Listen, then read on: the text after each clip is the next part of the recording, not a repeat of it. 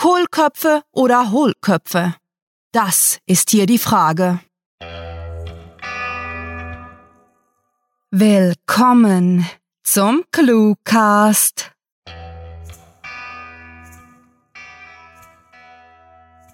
Hey, ihr da! Ja, ihr, liebe Cluecast-Hörer! Was haltet ihr davon, wenn wir uns ausnahmsweise kurz fassen und jetzt gleich sagen? Viel Spaß mit der Kurzgeschichte.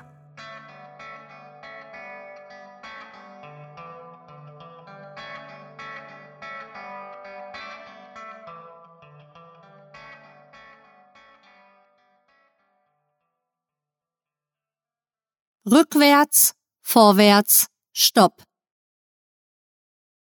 Rückwärts. Der Fensterladen hielt meinem immer schwächer werdenden Körper stand, und ich wurde ohnmächtig. Keine Angst, Schatz, habe ich wenige Augenblicke zuvor gesagt. Wir werden schon hier rauskommen. Ich positionierte Sina in einem Anflug von mechanischer Rationalität in die stabile Seitenlage, nachdem ich bemerkt hatte, dass sie bewusstlos auf dem Teppich lag. Panisch schlug ich mit beiden Händen gegen den Fensterladen, doch egal was ich tat, das massive Holz wollte nicht klein beigeben. Sina! rief ich, doch sie reagierte nicht. Fahrig wischte ich die Scherben beiseite, um den Fensterladen aufzustoßen, doch er wollte nicht nachgeben. Mit meiner eingewickelten Faust schlug ich zu, und beim dritten Anlauf gelang es mir, die Glasscheibe zu durchbrechen. Schnell! Ein Handtuch! schrie ich Sina zu, die wie erstarrt neben mir stand. Dann sprintete ich selbst ins Bad. Schnell versuchte ich es bei den anderen beiden Fenstern, doch auch diese ließen sich einfach nicht aufstemmen. Es ließ sich nicht öffnen, egal wie sehr ich am Hebel riss. Sina schnappte sich unsere Taschen, währenddem ich zu dem Fenster lief, vor dem ein großer Laubbaum stand. Für einige Sekunden sahen wir uns verloren an, hielten uns an den Händen und rannten dann zurück ins Schlafzimmer. Die Flammen breiteten sich in Windeseile über das ganze Wohnzimmer aus, und uns wurde klar, dass wir keine Chance hatten, sie zu löschen. Sina gab mir ihre zusammengeknüllte Netzstrumpfhose, die sie nass gemacht hatte, damit ich sie mir vor Nase und Mund halten konnte, währenddem ich vergeblich versuchte, den Feuerherd mit einer Wolldecke zu löschen. Aufgebracht sahen wir uns in der Lodge um und fanden die Ursache für den beißenden Rauch im Eingangsbereich zwischen der Tür und dem Wohnbereich. Sie setzte sich auf, nachdem die Zornesfalten auf ihrer Stirn verschwunden waren, vermutlich weil sie die Angst in meinem Gesicht erkennen konnte. Ich rüttelte so fest ich konnte an ihr, und es dauerte nicht lange, bis sie mich wütend ansah. Wahrscheinlich reagierten ihre Lungen durch den jahrzehntelangen Tabakgenuss weniger schnell auf den Rauch, denn sie schlief noch immer friedlich, als ich ohne den Hahn zuzudrehen zu ihr ins Schlafzimmer hetzte. Als mein verschlafener Geist endlich wach wurde, begriff ich, was die eigentliche Ursache für meine röchelnde Atmung war. Da war Rauch. Kurz überlegte ich mir, ob ich mich vielleicht auf dem Wanderausflug erkältet hatte. Immerhin hatte ich gegen Sinas Rat darauf verzichtet, mir einen Schal überzuziehen. Es gelang mir nicht, das Husten zu unterdrücken, und auch das kalte Wasser, das genau schmeckte, wie man sich frisches Quellwasser vorstellte, half nicht. Es fiel mir schwer, mich in der Dunkelheit zurechtzufinden. Wir waren erst heute Morgen in der Lodge angekommen und haben bisher kaum Zeit im Zimmer verbracht. Noch immer schlaftrunken wollte ich nach der Wasserflasche neben meinem Bett greifen, erwischte jedoch das Raumspray und entschloss mich dann, ins Bad zum Waschbecken zu gehen. Aus Gewohnheit sah ich auf die Uhr. Es war kurz nach Mitternacht und wir hatten eine knappe Stunde geschlafen. Wegen einem heftigen Hustenanfall wachte ich auf. Vorwärts. Wie meinst du das? Jonas war stehen geblieben und starrte mich dermaßen entsetzt an, als hätte ich ihm gerade erzählt, ich würde jedes Wochenende Hundewelpen in heißes Frittenfett werfen. Ich kannte den Blick bereits und konnte mir ein leicht amüsiertes Grinsen nicht verkneifen, antwortete jedoch so einfühlsam, wie es mir eben möglich war. So, wie ich es sagte. Ich bin Atheist. Lass dich davon nicht zu sehr abschrecken, Jonas. Wir sind doch alle aus demselben Grund hier. Das stimmte. Wir alle waren für den Spendenlauf gekommen und wollten unsere Zeit für einen guten Zweck einsetzen. Ich hoffte, die Glaubensdiskussion mit dieser Bemerkung vom Tisch fegen zu können. Doch Jonas war damit nicht zufrieden und meinte spöttisch, Du glaubst also nicht an Gott, was? Seufzend schüttelte ich den Kopf und begann mir zu überlegen, ob der hagere Typ, den ich gerade erst beim Training kennengelernt hatte, mir die Mühe wert war, das Gespräch weiterzuführen. Was machst du dann überhaupt hier? Dir kann es ja egal sein, wenn die armen Kinder verrecken, fuhr Jonas mit eng zusammengezogenen Augenbrauen fort. Perplex öffnete ich den Mund, um etwas zu sagen, schloss ihn dann aber wieder. Ich kannte das Argument, dass Atheisten aus Prinzip keinen Anlass dazu hätten, etwas für andere zu tun. Aber so dreist hatte mich bisher noch niemand angefahren. Weißt du, brachte ich schließlich hervor und kratzte nachdenklich mein Kinn, bevor ich fortfuhr. Lass uns doch einfach freundlich miteinander umgehen. Zumindest haben wir dieselben Ziele und wollen möglichst viele Kilometer laufen. Ich lächelte beschwichtigend, jedoch ohne Erfolg, denn Jonas Ausdruck verfinsterte sich weiter. Plötzlich stapfte er mit großen Schritten an mir vorbei und spuckte mir mit einem verächtlichen Grunzen vor die Füße. Du gottloser Bastard wirst in der Hölle schmoren! Rief er laut, ohne sich nach mir umzudrehen und verschwand wütend vor sich hinmurmelnd hinter dem nächsten Hügel. So viel zu Moral und Nächstenliebe unter Gläubigen, dachte ich bitter. Doch die Aussicht auf die farbprächtigen Wälder der Catskill Mountains hatte mich innerhalb Sekunden wieder beschwichtigt. Solche Leute gab es nun einmal in jeder Glaubensgemeinde, genauso wie überall sonst auch. Jonas war ein Fanatiker, nichts weiter. Also schüttelte ich den Gedanken an ihn ab, dehnte meine schmerzende Achillessehne und machte mich auf den Weg zurück in die Lodge. Sina würde bestimmt schon auf mich warten, und mich mit ihren liebevollen Sticheleien dazu bringen, ihr beim Kochen zu helfen. Naja, schmunzelte ich in mich hinein. Wenigstens hat sie für diesen Ausflug ihre lächerlich große Auswahl an Küchengeräten zu Hause gelassen, und ich würde mich nicht mit ihrem blöden Ananasschneider rumplagen müssen. Stopp. Es war aufwendiger gewesen, als er angenommen hatte, aber letztendlich hatte er es vor Einbruch der Nacht geschafft, genügend Material für sein Vorhaben zusammenzubekommen. Nägel, Schrauben und Werkzeug hatte er sich einfach von der Resortleitung ausgeliehen und war erstaunt gewesen, dass die nette Dame am Empfang nicht ein einziges Mal nachgefragt hatte, wofür er das alles brauche.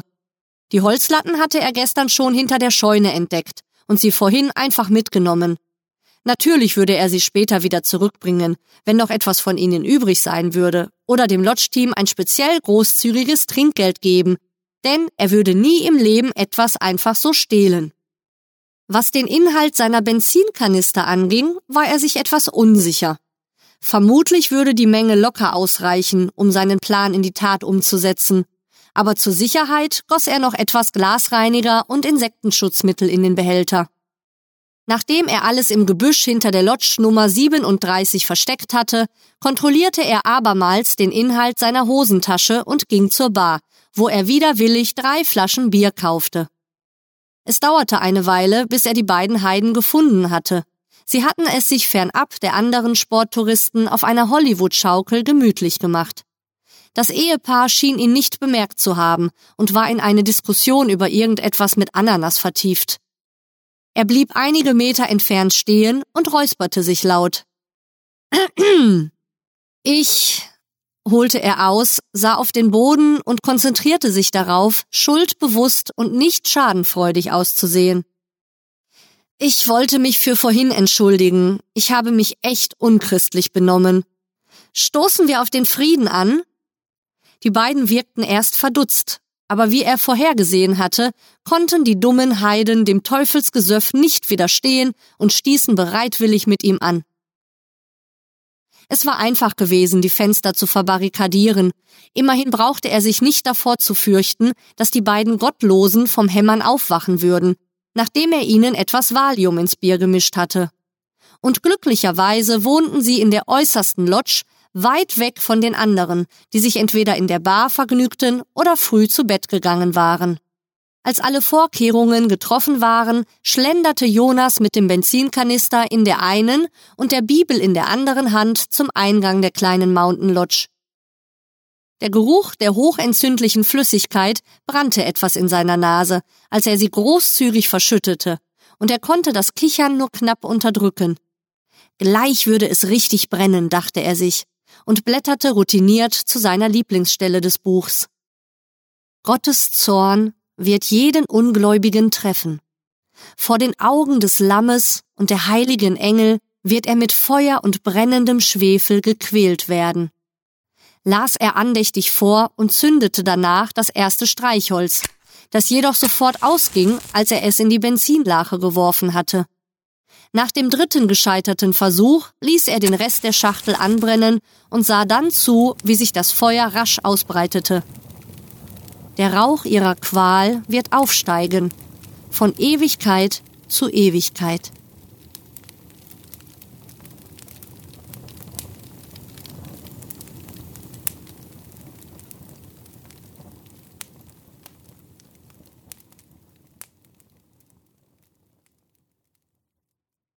Das war Rückwärts, Vorwärts, Stopp. Geschrieben von Rahel. Für euch gelesen hat Annika Gamerath. Diese Kurzgeschichte spielte am vorgegebenen Setting Catskill Mountains und beinhaltete die Clues Raumspray, Glasreiniger, Ananasschneider, Frittenfett und Netzstrumpfhose. Wir möchten uns mit einem Knicks dafür bedanken, dass ihr bis zum Ende der Kurzgeschichte bei uns geblieben seid. Geht aber jetzt noch nicht weg, Freunde, denn ihr könnt eine unglaublich große Menge an literarischen Halbweisheiten abbekommen und dabei sogar Wissenswertes lernen. Die dritte Clue-Writing-Blog-Parade ist nun zu Ende und wir sind dabei, eure Beiträge zusammenzutragen und sie für unsere Übersicht vorzubereiten. Selbstverständlich werden alle Teilnehmer gebührend gefeiert und ihre Kurzgeschichten ordentlich beweihräuchert, auch wenn Weihnachten schon vorbei ist.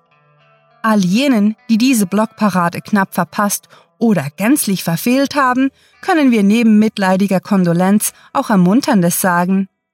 Die nächste Clue-Writing-Blockparade findet im Frühling statt. Also nicht verzagen, sondern über cluewriting.de unseren Newsletter abonnieren und niemals eine Mitmachchance verpassen. Das ist noch nicht alles, was ein Clue-Writing so zu bieten hat. Natürlich nicht.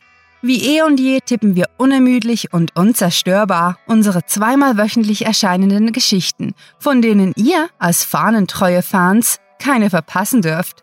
Die berühmt-berüchtigten Clue-Writing-Kurzgeschichten erscheinen in derselben Frequenz auch akustisch aufbereitet, aber das wisst ihr ja bereits, da ihr gerade den Cluecast hört.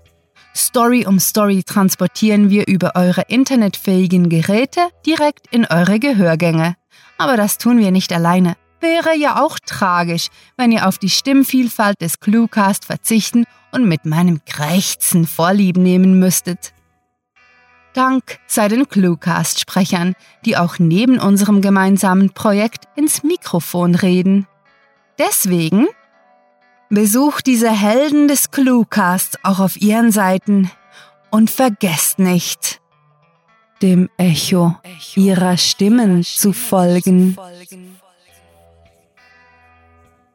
Hallo, liebe Hörer, mein Name ist Annika Gammerath. Ich hoffe, die Geschichte hat euch gefallen. Wenn ihr mehr über mich oder meine Arbeit als Sprecherin erfahren möchtet, besucht mich auf meiner Homepage www.annika-gammerath-sprecherin.de. Wir möchten nicht, dass ihr nur bei uns konsumiert, sondern dass ihr, ja, das muss mal gesagt werden, die gelben Bleistifte unter unseren Beiträgen anklickt. Wir sind hochkommunikative Menschen, die liebend gerne ihren Unsinn mit euch teilen, sich euren Senf anhören und aufs Brötchen streichen. Wie das gehen soll? Natürlich könntet ihr Rahel im Supermarkt auflauern oder euch zu Sarah ins Zugabteil setzen. Doch sind wir mal ehrlich, wahrscheinlich bevorzugt ihr es, uns auf den unzähligen Social-Media-Accounts, die auf unserer Webseite verlinkt sind, zu liken, folgen und zuzutexten sei es auf Facebook, Twitter, YouTube, Google Plus oder sonst wo. Wir lauern hinter jeder Ecke des Internets. Und in eine dieser Ecken wollen wir uns jetzt auch zurückziehen. Um euch die Gelegenheit zu geben, gleich euren Beitrag für die Blogparade aufzusetzen, denn man kann ja nie früh oder in dem Falle spät genug sein. Mit fantastiliardischem Dank fürs Zuhören und den besten Wünschen. Eure Cluecaster.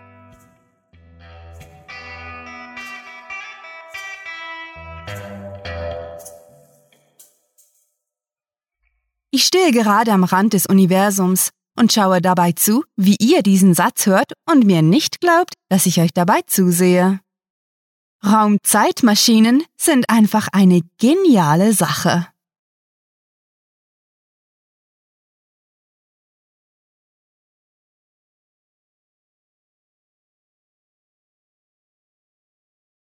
Geht aber jetzt noch nicht weg, Freund.